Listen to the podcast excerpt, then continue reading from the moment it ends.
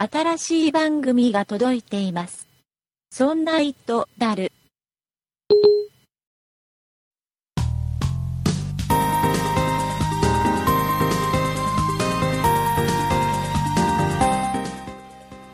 そんな糸だる第98回でございます。お送りいたしますのは竹内と、塩谷と酒井です。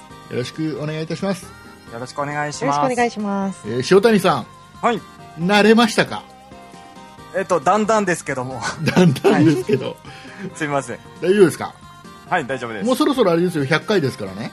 そうですよね。100回記念なんかやろうかななんて思ってまして、お、えー100回記念にはね、もう塩谷さん一人喋りっていう、えそんなー、糸だる。それはちょっと。あの、いや、その、大事な100回を汚すわけには。怪我す。怪我して、怪我してはいないですよ。怪我してはないと思うけど。スペシャル企画ですね。はい。まあまあまあ、それはないとしましても。はい、そうですよね。ねはい。えーなんかね、ほら、塩谷さんって、すごいね、あの、リスナーさんにはまだね、はい。伝わってない気がするのね。あすご、はい実は IT の知識いろいろ持ってて、それをねまあ、はい。偏ってるかもしれませんけど、はい。すごい隠し持っている。隠し持ってる？まだね、このね、リスナーさんからいただくお便りとかを見ても、はい。塩谷さん、初々しいよねとか、あ いや、まあ、なんかが頑張ってねとかっていうーうんお話がまだ多くて、まだね、塩谷さんのね、隠れた凄さを知らない。いやいや、そんなにすごくもないです。出てないですか。ね、どっかでね、ちょっと表してもらいたい本当ですね。頑張ります。な。はい。えーいうことでございます。そんな期待もありながら。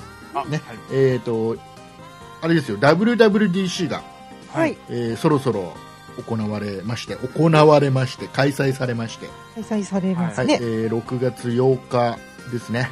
はいえ。ー日本時間だと6月9日のまた夜中の2時とかになるんですかね。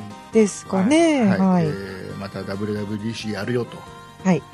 アップルが言ってるんで、そうですね。やっちゃうよなんつってね、いや、やっちゃいますよ。アップアップルやっちゃうよなんつってや言ってるんで、ください。はいえーちょっとその話題をちょこっと お話ししたいんですけども、あの去年も話題に出てたんですけども、はい。はい。えー大画面の、大きい画面の iPad が、あここでまた発表になるんじゃないのっていう噂がまた出てまして。あ。ええ。はいえー、12インチらしいんですわ、やっぱりうん噂が、うん今回も噂に出てるのは。はい。大きいですね。うんでいろいろね、いろんな記事見てると、なんか開発コードみたいなものまで、なんか J の98と J の99なんていう開発コードで呼ばれてるんだなんて記事も出てるぐらいなんで。実、際にその企画自体はあって、うんうん。開発も進んでて、あっていうのは間違いないと思うんだ、おそらくね。あ。はい。い。で、えー問題はこれでアップルがじゃあ出すの出さないのっていう発表するのしないのっていうところなんだと思うんですね、はい。今年。でほらちょっと前というかもう1年2年ぐらい前だいぶ前からか、はいあの、はいなんだっけテレビを出すよっていう噂もだずっと流れてたじゃないですか、はい。見たことあります。なんか ITV とかうん。でこれはどうもなくなったらしいんですよ、なんかね、うんうん、そういうニューな。そんなニュースがあったでしょ？はい。でっていうことはこれもねなくなっちゃう可能性も十分あると思うんですけどあ去年も噂されてて今年もまた噂されてるってことはもう今年はもしかしたらこの WWDC から外してくる可能性はあるけど。ずれたはい発表になる可能性はあるけど、まあうん発表になるんじゃないかなと僕は期待してるわけでございますよえー？でねえっ、と僕ははい。12インチの iPad がうんもし出たら、うん金額的には10万円前後だったら買うかなと思ってるわけでございましてね。切っちゃいましたうね。んうんえーいうのがこの噂の中でね、い、ろいろ記事を読むと、はい。はい今まではほらライトニングケーブルしかなかったじゃないですかそうですね。外部のものをつなぐにはね。はい。はい。でこれが、えっともう一つ USB のほら 3. 点いくつ。USB-C っていうんだっけ？はあ。の新しい MacBook にくっついたやつね。あのちっちゃいやつね、うん。あれもつくんじゃねえのっていう噂もあって。おお。でとりあえずはライトニングのコネクタと両方つくんじゃないのっていう噂がね。うーん。でそうすると充電しながら何か外部のね外付けの何かがつながるとかあでゆ今度規格が USB だからまたちょっといろいろなものがつながるのあ。かなとかそうですね。うんいろいろ期待を、うん、それは何ですかね、パソコンに近くなるっていうねそうですね。それでだいぶ違いますね。でねやっぱり今僕は iPad 昔使ってたんだけども今ほとんど iPad を使わずに、はい。えー Windows の方のタブレットを使ってるじゃないですかああ。Surface Pro を使ってるんですけど、うん。えー、Surface Pro やっぱりパソコンだから便利なんだけどはい。反面ねやっぱりね iPad の便利さっていうのも捨てられないのねああ、違いますか？やっぱりやアプリのべ便利さっていうのかなうん。あのやっぱりタブレットで使いやすいアプリがたくさん出てるんだよね iPad ああ、そうですね。うん、で Windows はなかなかそれが出出てこないので。ああ。そうするとやっぱり iPad はいいなってのはちょっと頭のどこかにはずっと残ってて、そうですか。えーそうするとちょっと iPad12 インチとかって出ちゃったらもしかしたら僕は買っちゃう可能性があら。あるかな？ないかな？どうかな？どんなのが出るのかな？どんなのが出るんですか？では、なんか大きくないですか？大きいからいいんじゃん、いや、なんか重いかったら嫌だなと思って。ああ重さはね軽い、軽くしてくれるんでしょうかそれとも。うんと軽くないと出す意味ないよねまあそうですよね、ある程度は。あのーほら Mac の方だとはい。もうね Mac MacBook のあんだけ軽いのが出てるわけだから、うんうん、そうですね。あれとあまり買わなかったら意味ないでしょ？意味ないです。ってことはもっと軽いものおお。でないと意味ないじゃんだったら、そうですね。ちょっとそうなったらちょっと欲しいでしょ？そうですね。塩谷さんどう？いや、でも、今の話聞いてると、うん結構魅力的には感じましたね。本当に？はい。買う？いや、ちょっとまだ、まだ聞いたばっかりなので。まあ出るかどうかもわかんないしねそうですね。そうですね。えっ、とでさらには、はいこの WWDC の中で、えー新しい iOS がまた発表になるんではないかうん。ほうほう。まあ、でもこっちの方が可能性は高いよね WWDC のもともとのねうん。理由理由というか、はい目的としてはそうですね、はいディベ。ディベロッパーカンファレンス。開発者向けのイベントですからはい。iOS の発表があるんではないかと、そうですね。でそこで一応目玉としては、えー多分 iPad 向けの機能だと思うんだけども、うん。えー一つの画面の中に2つのアプリが同時に動くような機能が、まあ、前もこんな噂は去年もやっぱあったんだよね、はあはえーで、えー去年の発表ではなかったその機能は発表されなくて。あうん。今の,、ね、バあのバージョンいくつ？だ今今 iOS8 今いくつ？もっと？もっと？ほらもうこの知識のない3人が喋ってることが もう今リスナーさんにバレちゃう。ね。あれ、知ってん。ね。けしていくつでしたっけね？ねえね。えほら、ね。え。ほら3人いるんだから誰か調べてほら。ね。8.3。そうですよ。ね。合ってる？今8 8.3。8.3最新ですって言われました。ね。えあー これではほら結局8だとはい搭載されなかったです、ね、新しいバージョン多分次は9になるのかな？ならないのかな？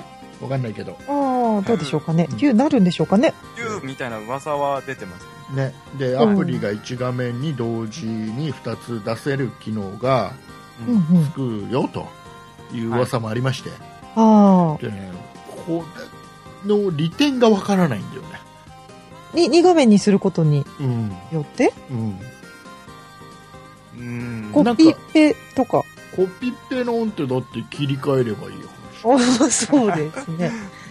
なんだろまあなんかちょっと Windows を意識したみたいなうんことも言われてるみたいですけど。そうそうそうでね僕がほらさっきから言ってるその Windows のタブレットにはやっぱり Windows8.1 にはそういう機能があるのね、うん。う。はい。うん、使わなないよね Windows でも あまり。ああ、確かに。そうですか。でもなんかそのブラウジングしながら、見ながらなんか、あの、記事を、とか、資料まとめるみたいな。あはいはい。あ左に左にねそのあれだインターネットで資はいはい。料をしながら、し調べ物しながら、右ではチャカチャカって打っていくみたいな、うんうん、とかだったら、なんか、良さそう。でもそこまでやるときってパソコン使うよねえ、そうですか私結構その、原稿まとめるときとかあは、iPhone でブラウジングしながら、ああやる iPad で書いたりしてますね。あだから、そう2画面あったらいいのになって思うことは実はある。ああですけどそういう使い方をする人もいるのか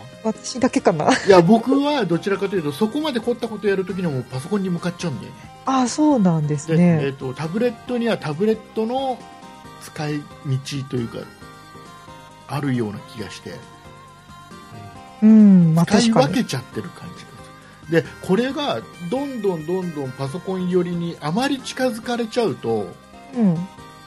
要はなんだろうなタブレットとしての良さを超えた部分でパソコンに近づいていくとうん。なんかもう邪魔な機能になってきちゃうような気がしてああ、どうですかね。まあまあそれ人それぞれだと思うよ 酒井さんみたいな人にはそういうね機能すごく、もう早く来てよって感じなんだよねそそうですね。はい。で、逆に私は、そのパソコンを本当に iPad 来てから開かなくなってしまったというか、ああはいはいはいほとんど使ってないんですよ。あでも僕もあれですよタブレットを持つようになってからパソコンを使う率はぐんと減りました、減りました。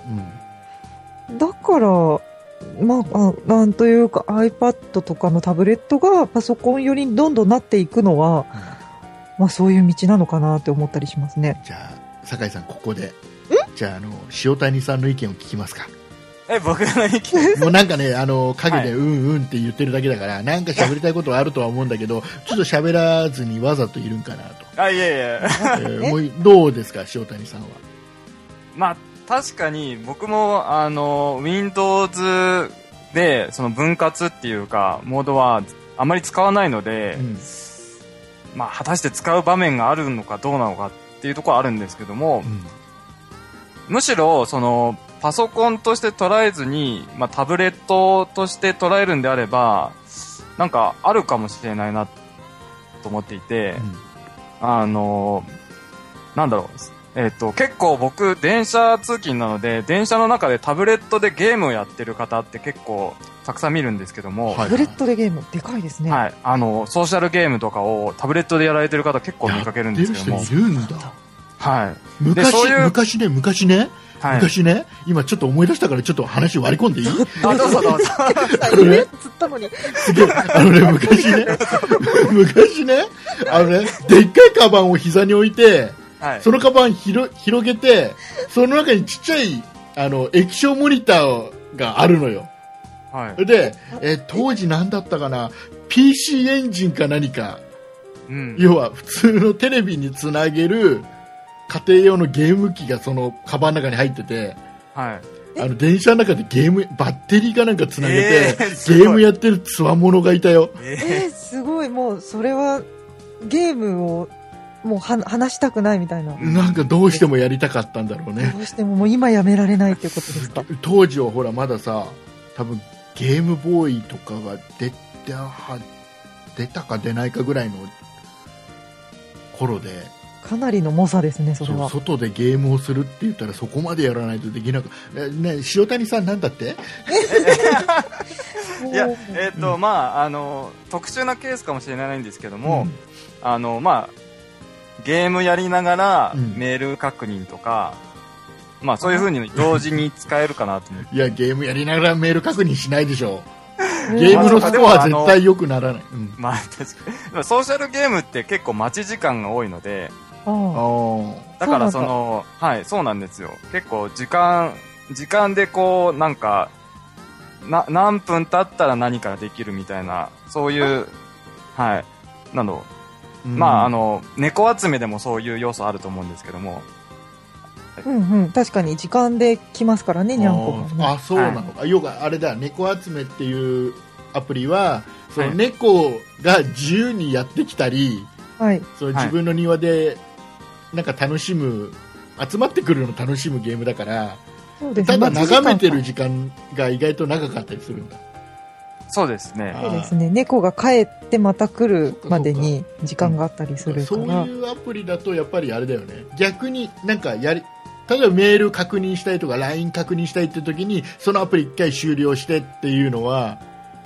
できれまばあしない方が楽しいもんね、そうです。まあ、あの、片側で放置してしまって、片側でなんかこなんかね。う、そのメール確認したりとか、そういうケースはあるのかなとは思います。うん。ああそっかそっか。そういう使い方はあるか、うん。確かに。じゃあ酒井さんはね、えーはい。まあ、12インチの iPad 買うということで。買いません。え、買いませんよ。まあ、出た出たらの話ですよ。まだあの iPad3 がね、現役でございます。いやだからそれはえ？あれで12インチが出るのを待ってたんでしょ？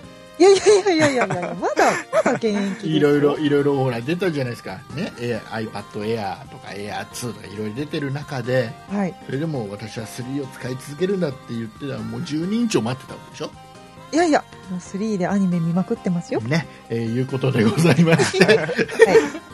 えっとね今週はほらあのね皆さんいろいろニュースにもなったりしてることがあるじゃないですか、はい。ね、なんとなくわかるでしょ、ねねどこのどこのニュース番組でも、ね、ワイドショーでもこういった IT 系の番組でもほらなんか深夜のラジオとかでももみんな話題になってる話があるじゃないですか、ね、それをねやっぱりはい僕もちょっと喋りたいのあら、社会派ですね。ね久しぶりで、にえ。ーいうことで、えーそんな話も含めてはいお。届けしていきたいと思いますので、はい。はいえー今週も最後までお願いします。お願いします。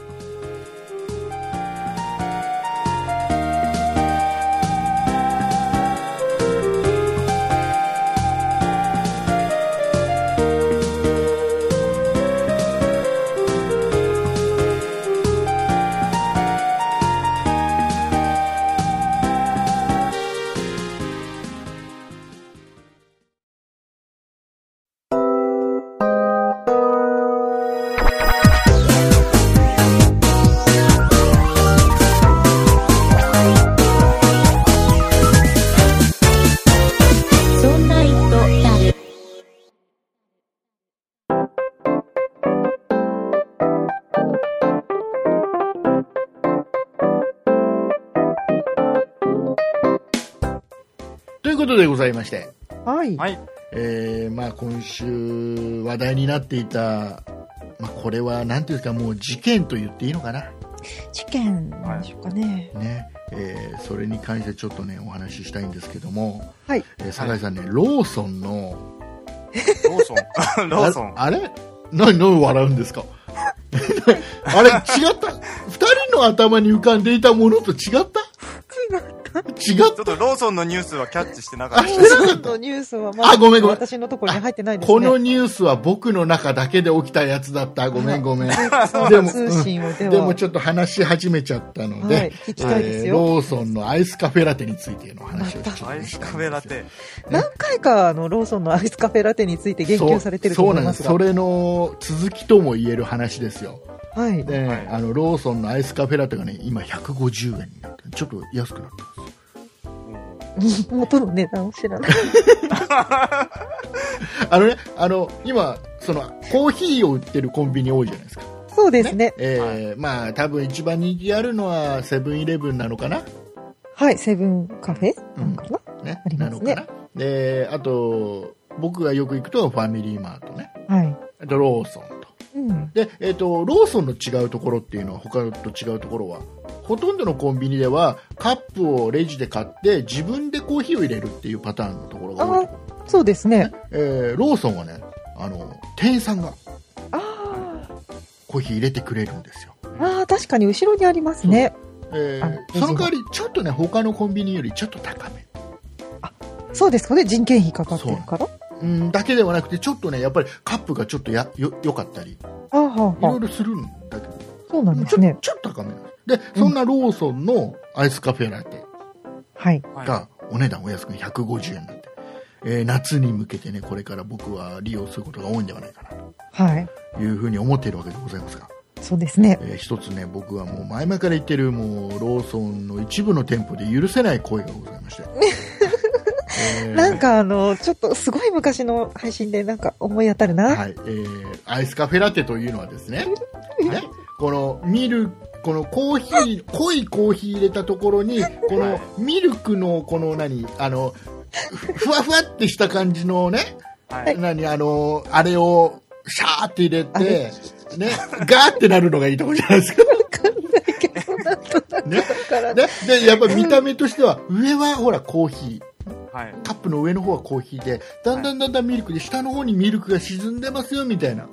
はい。あんなフォルム、はい。見た目、ね、とても、あ、アイスカフェラテっていう、そうですね。ね、ものなわけです。で、はい。僕はこの、何、下の方に行くとすごいミルク感強くて、で、うん。上の方に行くとコーヒー感が強いっていう、この、なんていうの、あの、すごい、その場所によって、ストローのね、場所によって、この いろんな味を楽しめるっていうのも一つのね、このアイスカフェラテの、この良さではないかとうん。思っているわけでございます。い。ね、リスナーの皆様、これは IT 番組でございますよ。ね、ね、なのに、一部のこのローソンではですよ、はい。ね、アイスカフェラテを入れた後に、うん。ね、この、このかき混ぜるやつなんて言うんですか、あれ。ま、マド、マドラー？とかって言うんですか？あれでね、シャーってかき混ぜるのよ。うん、まあ、優しさですね。ジャーってかき混ぜて、蓋して、ストローさして、お待たせしましたなんていうはい。ローソンがあるわけです。すべてのローソンでそういうことが行われるわけではない。えー僕の地域、ほとんどがそうです。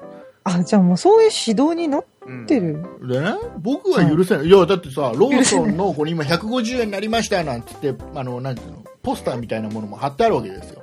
あね、そこに写ってる写真は僕の理想としている下にミルクの上にコーヒーみたいな、この層がね、グラデーションが、ミルクとコーヒーのグラデーションがね、奏でるハーモニーなわけですよ。あ、ああ、ハーモニーなんですね、ね。もう理想の形の写真が写ってるわけですよ。うん。だけど、私の手元に届くものは、はい。なんかもうかき混ぜられてしまう。どこを飲んでもなんかあのー同じ味みたいな。なんか僕の理想のものとは違う。なんかもうこれはアイスカフェラテというよりもなんていうのかな、あのーもう違う飲み物。アイスカフェラテですよ。違う、もう違う。それはもう違う。違う。うん。なんかすげえミルクいっぱい入れたコーヒー。まあそうですね。アイスカフェラテですからね。えー違うんです。でね、はい。はいで、言えばいいじゃないですか。うんで言っ僕もそう思っています。言えばいいのかかき混ぜないでねって言っていいのかどうかわかんないのよ、僕としては。ま、ま、もしかして混ぜないかもしれないからってことですか？その人が。いや、あのね、これ、言う、言ってもいいのかなっていうか、どっちが正しいのかがわからないじゃん。混ぜるのが正しい。え、なん、なんか、え、な、この人、こんなことなんで言ってんのみたいな。あでも、まあ混ぜて美味しくないんだなって多分店員さん思うと思いますよ。ちょっとね、そあと、言うのもちょっと嫌じゃん、なんかさ。え、でも、うん竹内さんっていつも同じコンビニに行かれますか？いや、いや、あのね、僕は営業職でいろんなところ行くから、あーまあ同じ地域内いろんなローソンには行くんだけど、なんか、あの、一箇所のローソンとかだったらもう顔見知りになっちゃって、あ、このお客さん混ぜなくていいんだってん、分かってくれそうだなと思うんですけど、うん、なんだけどね、なかなか一箇所では買えないわけですよ。でそこでですよ、はいね僕は、えっ、と、ちょっとローソンさんに聞いてみました。おおそうなんですか。聞きましたか？聞いてみました。おね。あの、ーはい。あの、お忙しいとこ大変申し訳ないと。じゃあ混ぜられた後ですか？あのとね、ちょっと、そうそう、混ぜられて、飲みながら、ちょっと、あの、ローソンの、あの、はいお客様サービスセンターみたいなのあるじゃないですか。あ、店員さんに聞いたんじゃない店員さんじゃない。店員さんではない。それは聞けない。それはちょっと僕、いくら僕の面の皮が厚い僕でもそれは聞けない。あ、そうですそうか。そう。でやっぱりちょっとね、電話だったら聞けるかなっていうところがね、あってね。で、申し訳ないですと。えーお忙しいとこ申し訳ないんだけど、ちょっと変なこと聞いていいですか？まあであの僕はローソンさんのアイスカフェラとても好きなんですと。うん。ですごくいつも利用させてもらってるんですけどねただ一つねあのこう混ぜられ多分この店員さんのサービスなんだとは思うんですが混ぜて渡されてしまうと。で、えー、とこれ混ぜないでくださいって言っていいのかどうかと。いうのがありまして、あの大変あのくだらない質問で申し訳ないんですが、あのローソンさんのこのマニュアルとして混ぜるというのが前大前提なんでしょうかと。それとも、あの混ぜないというような形なのか、もしくはどっちの指定もないのか、店員さんに任してる、その辺ちょっともしよろしければお伺いでできますかねなんていうね、うんくだらない話をね、忙しいこの お客様サービスセンターの方にね、はい聞いてみたわけですよ。そうしましたらですよ、あの答え返ってきまして、えっとね、混ぜないが正解だそうです。あ、混ぜないがね。そうなんですか。えあの、ただほら、ガムシロを入れる時もあるじゃないですか。ーはい。はあガムシロ入れた時に混ぜるっていうことも店員としては、要は個々の判断でするところもあるかもしれないけど、はいはいはいはい基本はそのポスターのような要は状況で渡すというのがマニュアル上あ、そうなんだ。決まっているらしい。だあの要はマニュアルにはないけど店員さんが親切でやってくれてることそうですよね。親切でやってくれてる。ということはですようん。言っていいんですよあ、竹内さん。正しかった。だから電話電話でそれ答えてくれた方ありがとうございますと、本当ですね。えーって言って丁寧に言って切ったんですけど、はい。まあ、言っていいということでね、言いえーこのねリスナーの皆様もうん。もうローソンのこのアイスカフェラテで悩んでる方が多いんではないかな。いいかな。ね。僕ほらガムシロも入れないタイプだからなおさらかき混ぜたくないわけですよ。そうですね。うん、なのではい。安心してください。皆さんね。竹内さんがね、はい、頑張ってくださったので。えーいうことでございま言いましたか？えーっとねまだそれ以降あ、まだですか。買ってないので。あ、じゃあ、これからは言えますね。これか。らはねもしそういった店員さんがいたら。いたらっていたら混ぜられちゃったら一緒か。そっか、どのタイミングで言えばいいんだろ注文するときにうん混ぜないでくだう。さいって言えばいいんじゃないですか？混ぜない。でく、混ぜないでくださいねって、めん、なんか、大丈夫かな？僕めんどくさい客だと思われないかな？いやいや大丈夫です。大丈夫かな？もしかしたらでも竹内さんがその電話をしたことによって、うん全国のローソンうんに通達が行くかもしれないですよ。えそれはそれでなんか申し訳ないじゃん。それすごくさ、なんかさ、混ぜ、混ぜてもらいたい人がさ、今度、混ぜてくださいって言わなきゃいけなくなっちゃうじゃん。うん。それはなんか申し訳ないから、それはもう今まで通りでいいんだ。いい、いいですね。問題は僕の言うタイミングと言う勇気ね。言ってください。いやこれがねなかなか難しいんですよだからもう僕の気持ちを察して、いや、ちょっと、ね、店員さんの優しさですからね。えーありがとうございます、えーこれからもローソンさん利用させていただきます。150円ですから安いですから。ほら。はい。ねすごい美味しいですからね、えーいうことでございまして、えーまあ、そんな話は置いといて、はい。はい。えーではあの皆さんね、はい。あのオープニングの話を聞いてきっと竹内はこの話をするんだろうと。うん。想像してた方の話をしたいと思いますはい。えーノエル君のお話をうん。したいと思いますよ。はい。わかりますか？ノエル君って誰だか分かってますか？あのードローンで、そうですね。うん。えっ、と、このノエル君っていう、まあ、あの、その、ネット配信上の、えーハンドルネーム、ノエルはい。うんさんという、まあ、15歳の少年が、はい。まあ、あの、都内の、すごく、あの、いろんなところで、はい。えーなん、なん、なんか、あの、どこって書いてあったかな？記事三を茶祭り？あ、えっ、とね、実際捕まったのは、あれですね、三社祭りでドローンを飛ばすぞっていうのをネット上で、えー配信をして、えーそれを、えー警察がその配信を元に、えー要はその三社祭りでドローンを飛ばされるっていうのを宣言されたことによって、えー運営側が、えードローン飛ばさないでくださいよとかっていう張り紙をしなきゃいけなかったり、はい。えーっていう、まあ、通常やらなくても普通やらねえだろみたいなことをわざわざやらされてしまったとはい。すごい妨害されてしまったという理屈の上、うえーん。威力業務妨害という容疑で、はい。えー15歳の少年を逮捕したそのようですねと。いうお話はい。はい。これいろんなやっぱり番組でテレビ番組とかラジオ番組、まあ、うん一応ポッドキャストなんかでも話題になってまして、はえーネットの記事なんかでもたくさんいろんなものが出てますよねい。そうですね。でこれいろいろ意見があって、あのはい。警察のこういった要はこのなんていうのこじつけとも取れるじゃないですかまあ、まだ、えーっと、飛ばしては、えーっと、三社祭りでは飛ばしてなかった。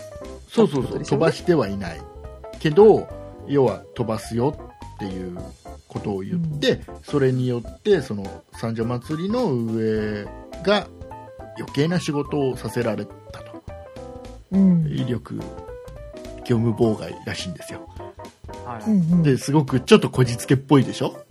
それは何？それは業務妨害なの？ってもう取れるでしょ？うん。うん。っていう意見もそれはちょっとかあの警察その威力業務妨害っていうねはい。ことをちょっと拡大してちょっと使いすぎだよっていう意見、拡大解釈なのか。それとも、まあ、この少年のやってることはもう許せないっていう話なのかっていう、まあ、いろんな意見が出てるはい。じゃないですか、はいで。これ皆さんどう思っているかなとでねでも、でもいろんな意見があると思います。でこのね少年、えーは、はい。えー実際、まあ、ネット配信ニコニコ生放送とかはい。あとなんていうんですかあんまりあんまり名前が知れて私なないんか聞いたことななんいやとかっていう、つでした。うんどあの動画配信サイトとかあとその海外の、うん、でそのはい。生配信したやつを今度 YouTube の方にアップしてたりして、ああ、そうなんですね。うんでずっとねあのこの少年15歳で、えー、と高校には進学しなかったのかな？中卒みたいです。で、えー、と要はネット配信で食っていきたいと、うん。えーいうのを目標にしていたらしいんですよ、はい、はい。うんでまあいろいろ今問題になってる中、はい。えー国会とかね皇居の周辺は特に今警察がピリピリして、うん。えー問題になっている中、はい。えーわざわざその近くでね、えー飛ばそうとして、ドローンをね。はい。えー警察と揉めるとはい。で一度は、えー歩道なのかな保護されたのかなああ、はい、はい。最初は保護されたので、うん。警察でちょっとお叱りを受けて、えー母親もちょっと警察からお叱りを受けたのにもかかわらずそれでもその警察のやってることが納得できないと、うん。はい。うん、要は公園で飛ばしてないじゃないかと。ただ単に置いただけじゃないかと。あ、その飛ばしてなかったんですね。なんかねあのやっぱり全部それも全部動画で配信されてるのね。はい、はい。でいくつかちょっと見たのね。はい。僕は、はい。でえっとね見てると警察はもう張ってるのよ。その少年のことを。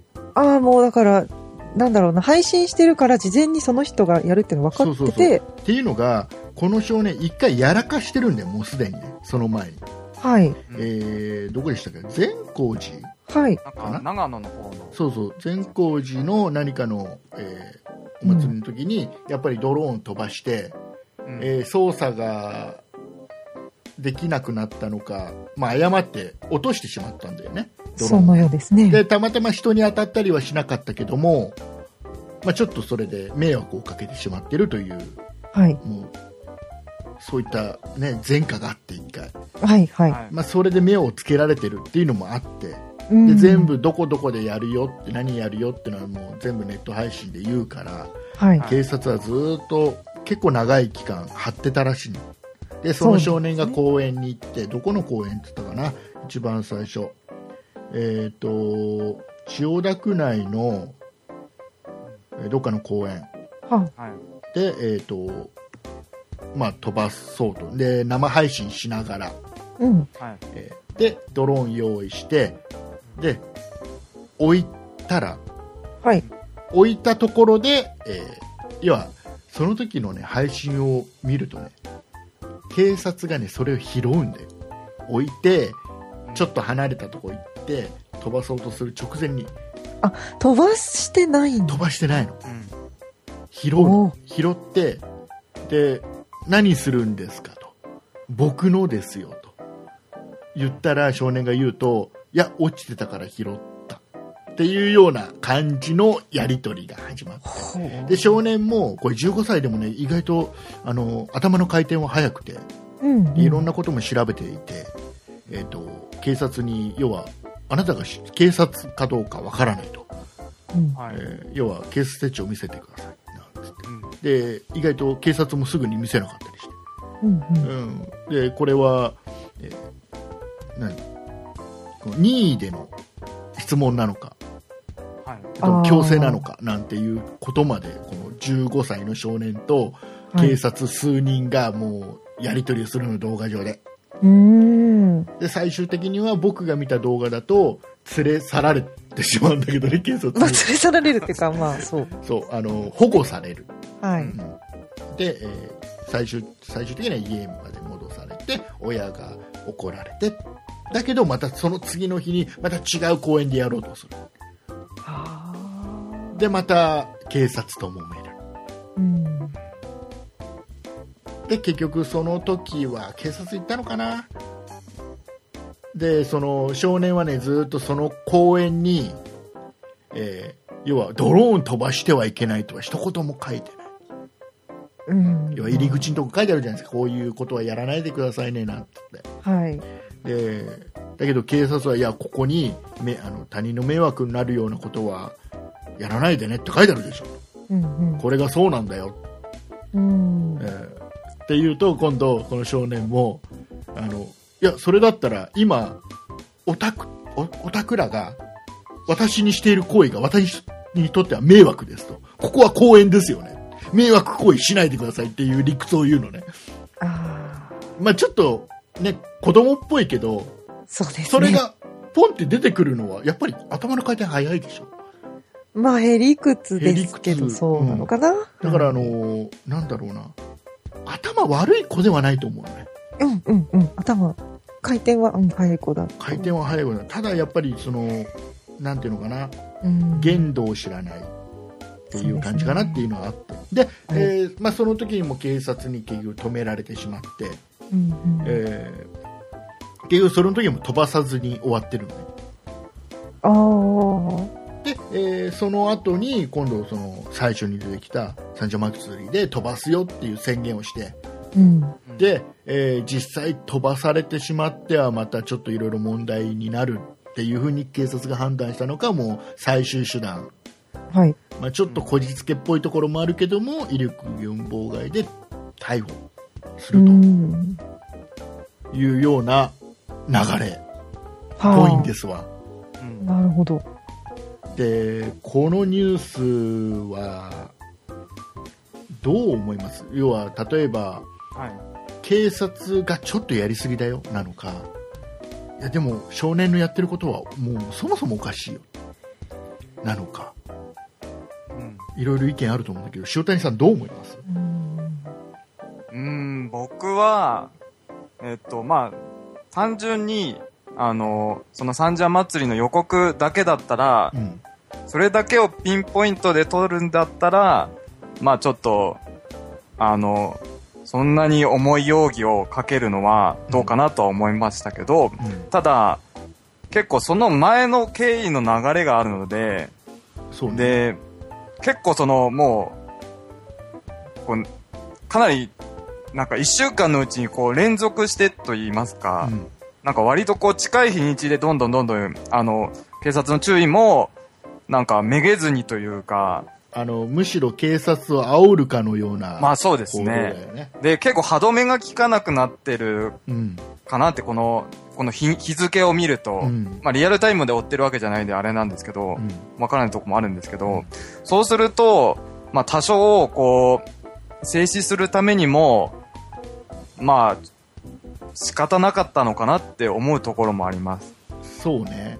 はい。要はしまあ僕、はい。むしろ少年を守るため、そうですね。なんかけ結構もう、そう抑えが効かなくなってるというか、本まあ歯止め当にこれがね、その、はい実際飛ばしてしまったり、うんはい。でさらにはそれが原因で人に怪我をさせてしまったりしたら、それこそもうその少年は本当にもう罪になってしまうそうですじゃないですか。ね。で、はい。今回は、まあ、そういった形で一応ね、逮捕されてはいるけど、うん実際それで、えーまあ、なんていうのかな、少年院送られるとか、はい。そこまではないと思う。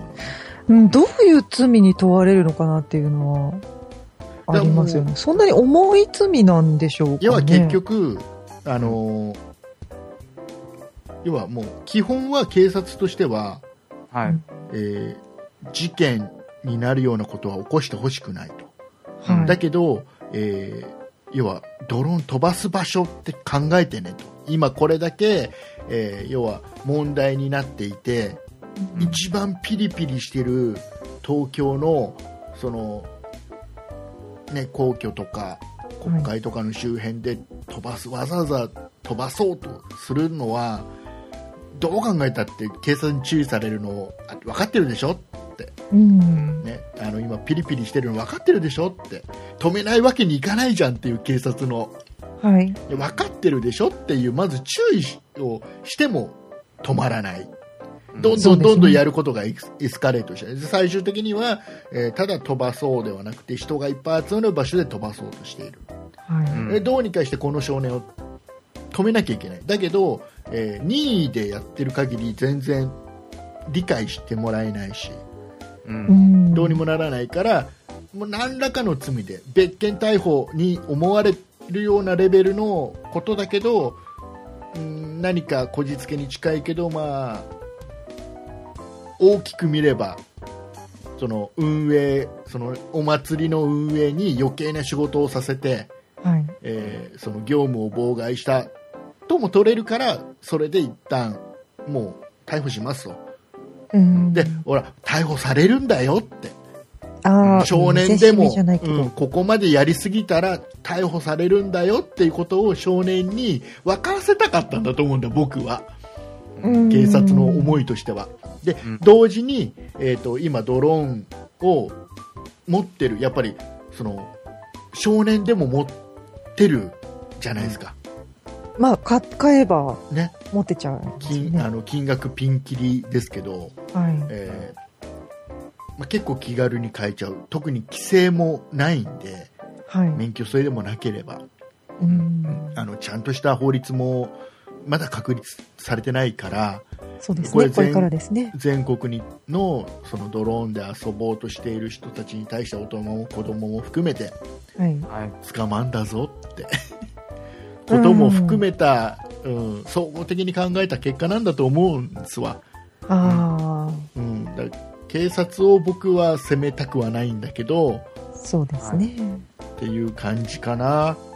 酒井さんどうですか？いや、もう本当にその同同感と言いますか、その、まあ私はその映像を実は見てないんですけれども、まあその話とか聞いたりとかニュースを見る限りでは、その警察に、何ですか、捕まって、その反省させられるみたいな動画もアップしてるわけですか？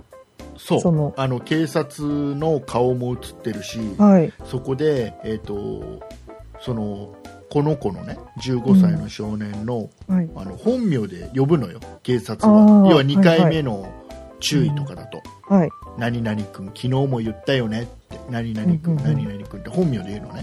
はい。で。それも含めて全部動画でアップされてる。YouTube なうんかにも、ん。だから、なんかもうそ、それを撮るための使命感じゃないですけど、うんそれを撮って配信して、いたくさんの人が見てくれる。うんで、どんどんじゃあまた次は、次はっていう感じで、うんまあエスカレートしていくじゃないですけれども、そう、し取材っっていうか、取材ではないんだろうね。な、なんて言いますかね。えっとねでもなんかそういうふうな危険なことをすれば、うんなんかお面白いじゃないですか。彼にとっては面白い映像を撮れるっていうふうに、うんどんどんなってっちゃったんですよね。うんそうそうそうあのねえっと結局そのもっと前の経緯からいくと、はい。えっとはいやっぱりまずこの少年はネット配信で生計立てたいっていうのを一つ目標にしていて、うんうんえーまあ、うんちょっと過激なことを言ってみたりはい。するのね、炎上に近いようなことをやっていて、はいはいでそれに、まあ、家族もあまりよく思ってなくて母親と、えー話だとねそのネット回線止めるよと、うんうん。はい。契約解除するよなんていう怒られたりして、はい。まあ、それは最終的には止まらなかったらしい。その、まあ、ネット回線は繋いだままだったらしいんだけど、えーだったり、えー、と例えばお姉さんがいるらしいんだけど。あ、は。はい。い。お姉さんにはその少年のパソコンノートパソコンを真っ二つに、割られたり。はい。っていうのもあったりして。でうんうん。そうすると、このネットで配信を見ている今度大人たちが、うんうん。その少年にパソコンを買い与えたりするのよ。援助してる人がいたんですよね。そう。で買い与えたりしたり、えーはい。あとはあのたくさんの人がその例えばニコニコ生放送僕やってないから分かんないんだけどシステムよく分かんないんだけど、はい。あのなんていうのポイント上げることができたりするのかな？よく分かんないんだけど。でお金になるじゃないですか、うん。えーはい。見てる側がどんどんその少年にお金を稼がせるような、はい。うんことになったりであと煽るんだよね。見てる人たちが、大人たちが見てる大人たちが面白がって煽るのよ、うん、そう、そうなんですよね。少年がそういうあなんていうの危険な方に行くようにどんどん煽っていっちゃうところもあって、はい。なんか、はい会員、なんかそのお金をうんくれた人限定の動画みたいの配信してたみたいなのをニュースで見たああそう気がするんですけど、だもうこれはもう周りの大人もいけないし、うん。えーあとはもうなんていうのかなこのシステム的なものはい。もうダメだと思うんだよね。ちょっと考えなきゃいけないと思うんだよね。ネット配信に関して。もうさはい。今さ、あの動画で生計立ててる人って多いけど、多いですね。えっととにかくね無法地帯に近いような気もするのね。ああ、い今、うん。そうですか。うん、いやもう極端な話さそれこそ15歳の少年とかでも、はい。高校生とかでも月にもう数百万稼いだり平気でできちゃう時代なのよ。なんか金銭感覚おかしくなっちゃいますねかしくなっ。ちゃうと思うのね。はいで、えっとまあ、例えば YouTube なんか見てもちょっと危ないようなことをわざとやってうんそれを動画で撮ってそれをネタにしてとか、はい。えーちょっと他人に迷惑かけるような動画をわざわざ撮って配信していたりはい。で中にはちょっとさあのいじめに近いようなことを動画に撮ってそれを面白おかしく動画にアップするような人たちもいるでしょ、少年そうですね。うんがいたりするじゃないですか学生とか、うんはい。うん、そういうちょっとなんだろう規制が間に合ってないというかまあ、そうそうですね。ネットの方が先に行っちゃってる感じはしますね。であの、まあ、僕がね嫌いなやっぱり動画もいっぱいあってさああ、はいあの前もこの番組で言ったか他の番組で言ったか分かんないけどあの親が子供使って稼がせてるような動画もあってさああ、はいはい。うんあの、以前言ってらっしゃいましたね。そうそうそうそうそれもあんまり僕は見てて楽しくなかったりするんだよね、うーん。ちょっと違うんじゃないのって思ったりするのねうん。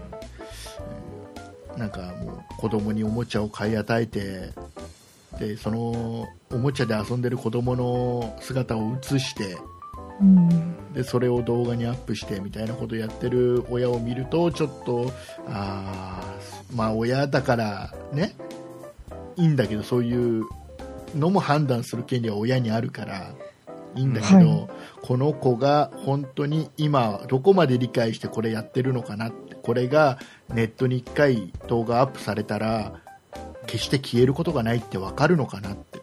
本当にこの子が、えーね、18歳になった時大人になった時に、自分の子供の頃の無邪気におもちゃで遊んでる姿見て本当に喜ぶのかなって。うん。我々は思ってしまいますね。うん、でそれってでそれって結局さ顔が出ちゃったらさはい。は隠しようがないじゃん、い。ん。そうですね。うん、で本人の意思要は子供だからさ細かいこと分からずにさやりたいとも言うと思うんだ。楽しいって、うん。やりたいって親に言うと思うんだ。よでこの子はやりたいって言うんだからっていう多分親の理屈もあると思うんだよ。はい。だけど、うん。本当にその子のその年齢での正しい判断ですかって思ったりもするのね、うん。そこまでであのやっぱり思うのは、うんと、例えば、ね、そのはい子供のタレントはい。うんもいっぱいいるじゃないですかテレビ出てるあ、テレビにね。そうはい。あの子たちって、えー、と結局ふと他の第三者に認められてテレビ出てたりするじゃないですかオーディション出て例えばプロデューサーとか、えー監督とかに、うん、認められてはいそうですね。事務所に入って。役職として仕事としてやってたりする、そうですね。だけどネットで配信してるのって結局親が勝手に配信してるわけじゃないですか、うん。でそうなんかちょっと違う気がするのねうん。まあ、その子、子役の方、そう方は。うんうん、なんかねちょっと違う気がするんだよねであの、うんこの15歳のこのね少年も、えっと、親がじゃあもっと前に止められたんじゃないかなとも思うのね。あのー、なんか、母子家庭というか。母子家庭というニュースの記事もあるんで。そうですね。はでも、えっとね、それはもうね関係ない。うん。だってまあ僕,、僕もね僕もね、はい。えー母子家庭なの。あ小学校2年生から片親で育てられてて、はい。はい。えーその代わりすげえ厳しかったよああ、うん。親は、はい。要はあのでずーっとね母親が僕に言ってたのははい。いや片親だからって言われたくないとあうん。あ、素晴らしい。だから厳しくするんだってうん。言ってたよ、うん、うん。うん、だからもうだからこれ親もうもっともっとできたんじゃないかなって気がするんだよね。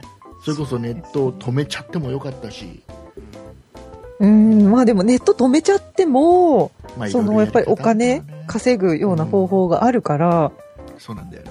うん。開通できちゃったりとか、だからやっぱり応援する大人が、もうあれ一番悪いのそこだと思うんだ僕ね。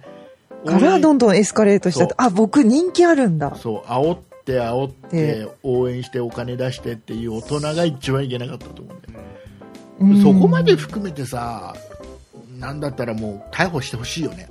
その少年にパソコン買い与えた人とか、あ、その方もて、なんか摘発されたの？されてるはずです。はい。本当に？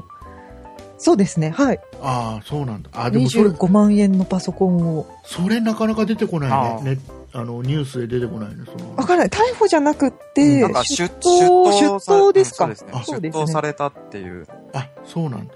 うんあはい。だからでも複数人いるんですよね。うん。一人しかまだ見てないんですけど、うん。で、あとは、そのね、ネット配信するのに、はい。この、この子はね、絶対ね、あの、炎上商法なんですよ。ああ結局、はいあの一番面白いのってその警察と揉めてる姿ってネット上すげえウケると思うのねああ、そう。うんでわざとその絶対警察が目をつけて注意してくるような場所でわざと上げてるんだと上げようとしたんだと思うんだよはい。でその時に要はじ自分法律もある程度見てで、まあ、まあ、穴を狙ってるそっていうか。うそうでその警察がこう来たらこうやって返そうとかいろいろ考えてこれだったら捕まるまでいかないだろうとかうんいうことまで考えてわざとやってるでその最初は警察が来てその揉める動画を作ってはい。アップして再生いっぱいされてお金が入ってきてうん。っていうところで満足本当はできたのかもしれない本当はそうですね、そこで終われたはず。でそれがどんどんエスカレートしちゃったんだよね。うん。本当に警察とやり合っちゃった。うん。で、本当はね、まあ、本当にこの少年が言うように動画で生計立てたいって思ってるならば、うん。えっとね、もうそれで終わりにしとけばよかったのよ、そうですね。うん。あの捕まるここまでやったら捕まるなとか、うん。うんここまで警察煽ったらちょっと警察も黙ってないなとか。大人だったら分かるじゃんある程度、はい。でもまあ、またすぐその釈放されちゃっうん、てたんですよね。まあ、明確な、なんですかね。捕まえて交流しておく理由もないというか。まあねだから、どんどんどんどん、やっぱり、ああ、別に捕まってもすぐ釈放されるならってって思っちゃうと思またあれだけど、ねと、、ただもうそうしたらもう警察としてはね、捕まえるしかないですよね。だから、うん、もうやったら捕まえるよっていうのを覚えてもらうまでやるしかないもんねうん、っていうのが今回なんですかね。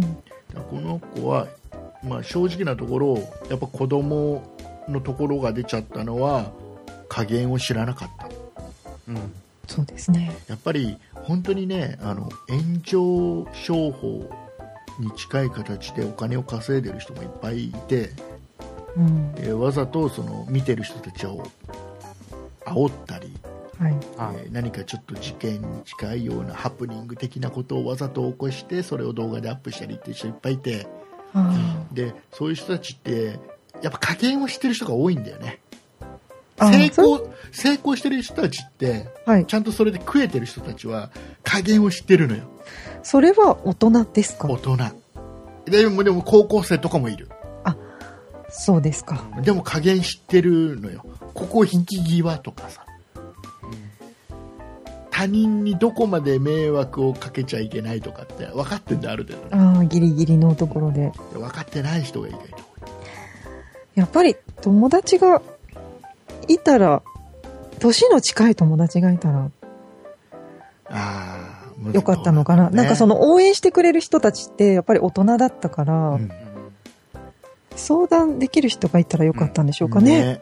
ねね年が近くて確。かに。だからもうリアルなネット上、うんうん、ネット上の付き合いだけじゃないリアルなつながりとかで、うん。そういうことを言ってくれる人がいたら、そうそうそう、うん。もう本当にね動画生配信とか見てる人たちっていうのはもう面白ければ何でもいいみたいなところもあるから、うん。うん、そうですね。だから映像で見てるから、うん。ちょっともう感覚が、そうなんま、麻痺しちゃうとまで言うとあれですけれども、でさほら例えばさバラエティ番組とかでもさ、はい。はい。あのある程度ちょっとハプニングっぽいようなことだったり何かあのなんだろうなそれこそアポなしみたいな、あはい。であれやるでしょ？それこそ昔の電波少年みたいな企画もあったりするじゃないですか したね。ああいうのって結局あの裏ではちゃんと謝ってたり、そうですよね。いろんな大人が頭下げてるんですよね。えー多分。ね、問題起きてることもあったけど、ありましたね。あの中には電波少年がどうだったかわかんないけど中にはバラエティ番組の中では ちゃんとそういうふうに見せてるけど実際きちっと事前に話し合いをしていて、はいうん。ね、ちゃんと台本があってやってるやつがあったりさ、はい。するわけじゃん。そうですね。ね、で面白いところだけをそんな話し合いしてて謝ってるところなんかはテレビでは映さずに面白いところだけはね。はい。放送してるわけでしょ、そうですね。でそ。れ見ちゃっておいいんだって。あこういうの面白いんだ。じゃあ俺もやってみようっつって全然その後のことと前のこと全くやらずにうん。やっちゃうともうねダメなんだよねうん。プロと素人の違いってそこで出ちゃうんだろうなっていうのもあるし責任が取れるかっていうところですよね、ね自分で。ね責任は15歳だから取れないように、でも、取れないとやっちゃダメですよ。うん、でも取れないけどお金は大人以上に入ってくるそうですよね。なんかその矛盾が、やっぱりこういう、こう、生んでしまうんですかね。でだからもう結局ね結論としては周りの大人がもっとしっかりしないとって僕は思うのねうん。難しいですね。だからもうその少年の配信を見てた人たちもう大人でしょうおそらく多くは同じ年代の子もいたとは思うけどまあでもお金はそんなに同じ年代の子はないですからね。ないのね。えーもうそうだし、あとはその動画配信をするサービスを運営している会社も当然そうだし、そのはい少年の周りの大人たちもそうだし、うん。えーみんなやっぱり大人しっかりしないと。あのやっぱお金絡むとね大人はねあのちょっとおかしくなるところあるから。うん。大人でもでも大人でもおかしくなるところあるからねお金絡むと、そうですか。うんえーしっかりしないとなとは思いますということで、えーはいリスナーの皆さんはどう思いましたでしょうか？何かご意見等ありましたら、ねえはい。ぜひ聞かせていただければなとはい。思います。うんいうことでございまして、えーエンディングいきたいと思います。はい。そ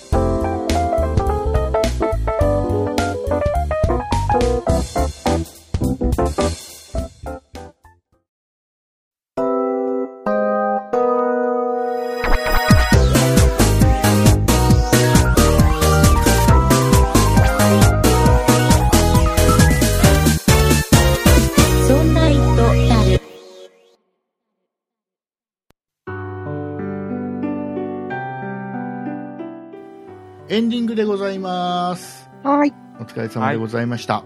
誰様でした。お疲れ様です。えーたくさんお便りいただいておりまして、はい。はい、えーと、その中でもですね、はい。えー一番この心に残ったお便りをいつご紹介したいと思いますよ。はい。えーはい。酒井さんの方からはい。心を込めて読んでみていただけますでしょうか。はい。では、心を込めて読まさせていただきます。そんないプロジェクトの岩田さんからメッセージです。あありがとうございます。ありがとうございます。ありがとうございます。そんなイットダルをお聞きの皆様お久しぶりです。前回配信分で竹内さんがお話しされていた通り、現在仕事しすぎて分かりやすく体を壊し入院しております。そのため、せっかく始めたばかりで皆様からのコメントもちょくちょくといただいていたブログは、ちょっとの間だけ私の執筆をお休みさせていただきます。楽しんでいただいてかいた方には申し訳ありません。ブログなんて知らんかったわという方、読んでいただいた上で申し訳ありません。休みます。さて、入院はまだまだ続きそうですが、僕はイケメンなので、看護師と仲良くやりながら楽しく過ごしています。嘘です。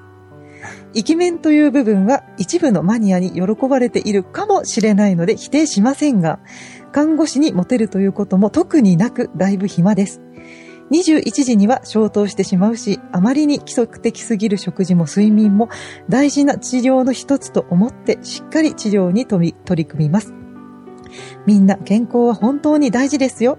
そして医療保険もとっても大事ですよ。めちゃめちゃ手厚いのに入っててよかったっつーの。というわけで、また皆さんの前で元気に挨拶できるよう、またブログも再開できるように治療頑張りますというメッセージです。はい、ありがとうございます。ありがとうございます、岩田さん。岩田さん、元気ですか？元気でしょうか、ね入院中ということとで。とうとうイケメンというのを認めてしまいましたね。岩田さんはイケメンですよ。はい。いうことでございまして、はいえっ、と、たくさんね、今週、ほら、先週のプレゼント企画もありましたので、はい。たくさんいただいてるんですよ。本当にたくさんありがとうございます。はい、でプレゼント企画は先週の方をちょっと聞いていただきたいんですけども、はい。えっ、と来週の、えー29日。違う。配信でいうと今週の29日。あ、そうですね。金曜。日、はい。えーまで、えー応募できますんで。はい。まだまだ間に合いますので、今週の金曜日の時間を指定ありましたっけ、えー夕方ぐらいまでっつったら夕方ぐらいまで。聞いなんかて。聞いたい夕方。5, 5時ぐらい。5時おっしゃってかな。97回聞いてください。よろしくおえ願いします。97 97回のエンディングでプレゼント企画やってますんで、よかったら聞いてください。えーそれもありまして、えーたくさんお便りいただいてまして、もういろいろね、皆さんね、もう本当にお褒めの言葉とか、お褒めこの言葉とか、お褒めのこ、もうこれ、つっかえちゃってるよね、すごくね。詰まってるね。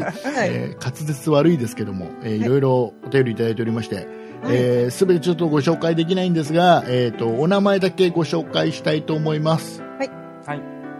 メッセージをいただいたのは、玉吉さん、ゆりやんさん、にゃまにゃんさん、N さん、はるーしさん、けんぴさんです。はい。えーあとはですね、はいえっ、と、本名で、えー応募していただいてたり、はい。えーちょっとハンドルネームがなかったりっていう方が結構多いので、そうでした。えーはい。他多数でございます。そうですね。はい本当にたくさんありがとうございます。えーありがとうございます。えっ、と、できれば、えっ、と、今からプレゼント企画に応募していただく方とか、はい。まあ、今日、今日聞いていただいて感想メールいただく方に関して、はいえっ、と、できればハンドルネーム入れてください。そうですね。ははいい。お願いちょっとご紹介をでできればしたいので。はい。そうですね。本当にお願いいた。します。はい。えーいうことでね、えっ、と、ノエル君の話で、もう、だいぶ時間が。まあ、ノエル君の話でというより、ローソンのアイスカフェラテの話でというまあ、それも白熱しましたけれ感じもあども。りますが、はい。えー長くなってしまいましたので、ねはい、えー もうあまり時間がありません。本当にあまり長いと怒られちゃいますね。えーじゃあ、酒井さん、告知をよろしく。はい。そんなイットダルでは皆様からのご意見やご感想などのお便りを募集しております。